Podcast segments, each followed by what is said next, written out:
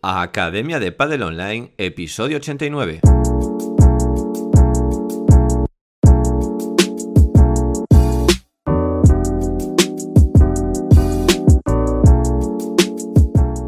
Hola a todos y todas, soy Jaime Barral y os doy la bienvenida una semana más a la Academia de Padel Online, el programa de podcast para entrenadores y gestores de padel.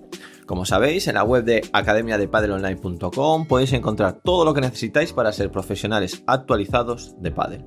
Por un lado tenemos formación, tenemos los cursos de instructor, el curso de monitor y el curso de entrenador de pádel. También tenemos el curso de gestión y el de marketing de pádel y tenemos el curso de análisis del remate en potencia y también el de Kinovea, que es un software gratuito de análisis de vídeo. Por otro lado, que tenemos? Sesiones 365, que son clases grabadas de pádel de todos los niveles, una por día, para que tengáis un entrenamiento nuevo para cada alumno todas las semanas. ¿Qué hemos hecho esta semana? Bueno, pues esta semana hemos subido una lección nueva del curso de entrenador de pádel. Estamos con ese curso, una lección nueva cada semana.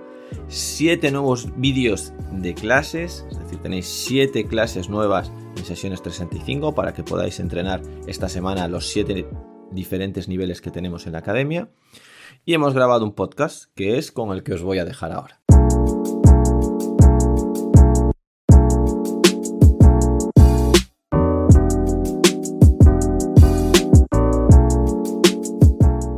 Semana vamos a ver cómo utilizar conjuntamente el rulo, la bandeja y el gancho.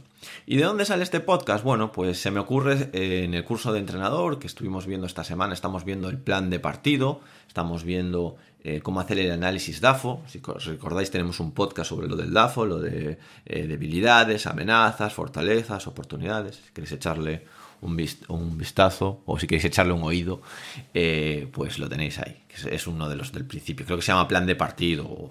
Sí, plan de partido se. Entonces, no me enrollo.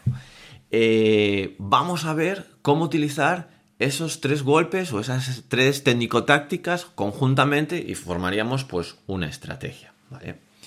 Eh, ¿Qué es esto? Bueno, ya lo conocéis todo, ¿no? El rulo es el golpe este que cuando tenemos ángulo pues solemos tirar a, tiramos a la valla con un poquito de efecto liftado o lateral, ¿vale? Lo que buscamos es que la pelota bote y con ese pequeño efecto lateral, bueno, pues que muera ahí en el cristal o en la valla. Rulito a la valla o rulito al cristal. La bandeja, bueno, ¿qué explicar de la bandeja? Bueno, recordad, siempre lo digo, para que bote poco, dejarla, la dejamos bajar, no nos centremos tanto en el efecto, sí en dejarla bajar. Entonces la bandeja, bueno, pues es una bandeja que se tira normalmente eh, en esta estrategia se juega al medio. Es decir, imaginaros, somos el jugador de revés, cuando nos viene abierta hacemos rulito a la valla y cuando nos viene al medio hacemos bandeja bajita al medio. Y luego estaría el gancho. ¿Cuándo vamos a utilizar el gancho en esta estrategia? Cuando nos tiran profundo. Es decir, me lanzas una bola atrás y esto del gancho es, bueno, brazo estirado y simplemente toco la pelota y la meto. Intento no fallar. lo fundamental del, gancho, que es que está metido dentro de las tácticas de mantener la red, de mantener la pelota dentro, de no perder la red, eh, es no fallar y volver rápido a recuperar la posición. No le damos tanto protagonismo al golpe, lo que le damos fundamentalmente es que no nos ganan la red, no se van a poner por delante de nosotros en esa presión. Su bloque de jugadores no va a estar por delante del nuestro, porque yo toco rápido la pelota y me meto otra vez delante. Entonces, esos tres golpes. ¿Cuándo los vamos a utilizar? Fijaros, lo vamos a utilizar siempre que el juego esté lento. Y el juego tiene que estar lento por muchas cosas. Primero, vamos a utilizar la famosa matriz del DAFO. Imaginaos que mi fortaleza es jugar lento. Es decir, yo soy un jugador que tengo un estilo de juego defensivo, muy defensivo, meto muchas pelotas, que mi habilidad está en no fallar, mi habilidad está en que el rival eh, comete errores, en hacer puntos muy largos, en el volumen. Esa es mi fortaleza. Por lo tanto, esta estrategia de cuando me vengan las pelotas de globo por el medio, hablo del jugador de revés, ¿eh? luego si queréis lo adaptamos al jugador de derecha, es un poco distinto. Cuando vienen las pelotas por el medio, jugador de derecha diestro. Cuando me viene y jugador de revés, obviamente diestro. Cuando vienen las pelotas por el medio, tiro una bandeja, un globo por el medio, tiro una bandeja al medio. Cuando me vienen las pelotas al revés, a la izquierda del globo, tiro rulo a la valla. Y cuando me vienen muy pasadas, gancheo, hago gancho y ganchillo y para adentro, ¿vale? Entonces, eso cuando es mi juego. Pero imaginaros que no tiene por qué ser mi fortaleza, sino porque por algo interno, pues hoy no le puedo pegar. Me duele el hombro, estoy cansado, o sea, no tengo esa, esa, esa, potencia como para sacar una pelota, para traérmela, para hacer un remate duro de invierno. O sea, no tengo esa potencia, me falta. Y me puede faltar por muchas cosas. Es decir, imaginaos por todo lo que a un jugador o una jugadora le puede faltar esa potencia. Obviamente que si no la tiene, eso ya hablamos de que es algo propio, que es una debilidad propia. Pero imaginaos que esa debilidad sea, pues, eh, pues, no sé, porque iba a decir cambiar la pala, pero eso ya lo voy a hacer un poquito, ya sería algo más externo, que la pala la considero como algo propio, pero sí, bueno, no es algo de mí. Bueno, debería estar más relacionado con sustrato energético, ¿no? Pues, pues estoy cansado, o he dormido mal, he tenido fiebre, cualquier cosa por la cual hoy estoy unos puntos bajos de potencia.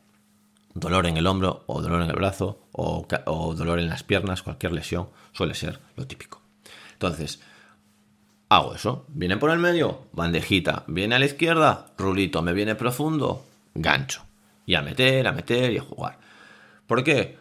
¿Es difícil esto? Pues un jugador que sea muy pegador por mucho que eh, le duele el hombro, cuando le quede la pelota va a pegar, se va a hacer más daño y aún por encima, lo peor de todo, va a ser un remate a medias, poco pegado, es decir, que se va a quedar, que le van a llegar de vuelta los jugadores, los rivales y que le van a hacer daño. No va, a perder potencia, ¿vale? ¿Por qué más cosas puede ser? Bueno, pues vamos ahora a causas externas. Y causas externas Obviamente que tenemos las amenazas, cosas que nos amenazan, y oportunidades. ¿Qué puede ser externo de una, una oportunidad? Bueno, aquí todo lo podemos puede pasar de amenazas a oportunidades y oportunidades a amenazas según la perspectiva que le demos, ¿no? Pero que al rival se le dé mal. Es decir, podemos tener unos rivales que le moleste mucho la valla, que no le guste la bandeja, que se adelanten mucho porque creen que vas a pegar. Eh, podemos tener rivales eh, que dejen muchos huecos, es decir, pues que desprotejan mucho la valla, o que jueguen, imaginaos, cada vez que la pelota me viene al remate, se ponen a cubrir la valla directamente. Me viene una pelota por el medio y ya se ponen ahí en la valla porque no, porque cubren muy pegados a la valla. Bandeja al medio. Bueno, pueden ser por múltiples oportunidades que me presenta los rivales. Y luego está lo, que sería el, ambiente, ¿no? Que, que a lo mejor estamos hablando más eh, de las amenazas. Amenazas, pues eh, pelotas lentas. Es decir, siempre que juguéis, fijaros, a la altura del mar. Siempre que vienen, yo soy de Vigo, siempre que vienen a Vigo, la pelota no anda nada. ¿Vale? La humedad, es decir, el ambiente, la cantidad de agua que hay en el ambiente, pues hace, es un, el, digamos, el oxígeno es un fluido, es como si estuvieses jugando debajo del mar. Entonces, si tiene más agua ese fluido, la pelota va más lenta. Mucha humedad, o sea, jugar en el agua sería imposible, ¿vale? Y cuanta más agua tenga, más lenta va, más se mojan las pelotas. La pelota, ¿cómo es? ¿Es más aerodinámica o menos aerodinámica? ¿Tiene más pelo, menos pelo? ¿Se moja ese pelo, no se moja ese pelo? ¿Pesa más, pesa menos el caucho? Tiene más presión, tiene menos presión. Cuanta más presión, más bota, más sale, menos presión, menos sale. es pabellón, es decir, nos frena el peso de la gravedad, o es abierto, nos da todo el peso de la gravedad, pesa más. O sea, a la altura del mar, con humedad, eh, descubierto, bueno, no hay quien mueva la pelota. Por lo tanto, en esa situación, la potencia va a tener que ser mucha potencia para que haga daño. Y por lo tanto nos podemos pasar al modo de jugar rulo, bandeja, gancho. El famoso RBG, que es lo que estamos diciendo en el curso de entrenador. Es decir, utilizarlo eso, tenerlo metido en la cabeza para que el jugador sea capaz de cambiar de una cosa a otra. Y todo esto hay que entrenarlo. Es decir, no podemos improvisarlo. No puede ser que de repente un jugador que es pegador eh, le digamos de un momento para otro, oye, eh, a partir de ahora tienes que jugar esa pelota que antes la sacabas por tres, tienes que jugar rulo. O esa pelota que antes hacías, la traías de vuelta, tienes que jugar bandeja. Y eso se lo decimos en un cambio. O eso se lo dice el compañero no va a ser capaz, porque todo su... es como caminar. Es decir, no te pueden decir, no, mira, ahora camina de esta manera. No, eso lleva un proceso, lleva un, proceso de cambio. Es decir, o eres un jugador, o, imaginaros, este, este, este ejemplo a mí me lo hace entender muy bien. Yo ahora conduzco mi coche durante 10 años y de repente me dicen, tienes que cambiar a este coche que es de marchas normales, o sea, de marchas normales aquí, eh, eh, y me dicen que tengo que conducir un coche automático, ¿vale? Que no estoy acostumbrado y no es lo habitual en España. Y claro, pues al principio tengo que pensar todo, solo tiene dos pedales, eh, cómo va, explícame, voy un poco atrapado, no sé qué hacer con el pie izquierdo, eh, un lío, ¿vale? Pero lo llevo al taller y el del taller llega, pum, pum, pum, lo coge y lo pone. Uno con automático, otro semiautomático, otro con cambio, cambio manual, eh, con embrague largo, con embrague corto. ¿Qué, qué le pasa a ese eh, mecánico? Bueno, porque tiene una, conduce tantos coches diferentes, lo tiene tan entrenado, que da igual el coche que le des. Nunca condujo ese coche, pero se parece a otro que condujo otra vez. Bueno, pues eso es el entrenamiento. Es decir, en el entrenamiento no tenemos que solo trabajar las, las fortalezas y las debilidades. No, tenemos que trabajar, aprovechar las oportunidades y contrarrestar las amenazas. Es decir, tenemos que aprender a jugar de otras maneras para cuando estamos en esa situación ser capaces de sacar el partido. Entonces, tenemos que, aunque seas un jugador o una jugadora que se te dé mejor, pues pegar, va a haber partidos que no seas capaces. Y tienes que saber jugar en ese, en ese eh, cambiar al modo eh, hoy no pego, hoy no tengo remate. Y eso hay que entrenarlo. Y se entrena de maneras bastante sencillas, es decir, primero obviamente tendrán que entrenar, saber hacer la bandeja, saber hacer el rulo y saber hacer el, gancho.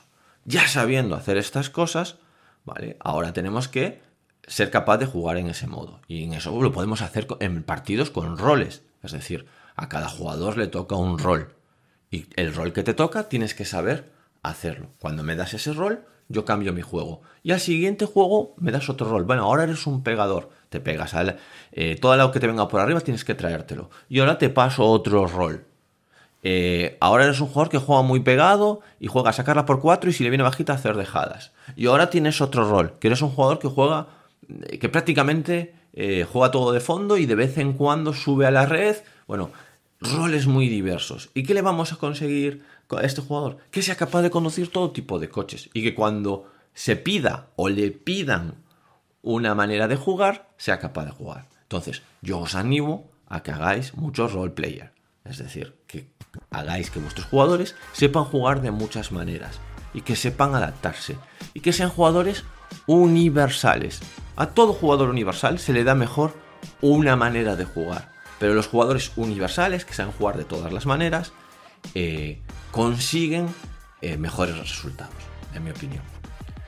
Tenemos mucho tiempo para entrenar, tenemos mucho tiempo para dedicar a muchas cosas y no para repetir y aburrir a nuestros jugadores. Porque al final de repetir siempre lo mismo, el pádel se hace aburrido. Entonces, esto es una gran oportunidad para hacer rico y variado el entrenamiento. Bueno, entrenadores y entrenadoras, hasta aquí el programa de hoy. Espero que os haya gustado y nos vemos la próxima semana. Adiós.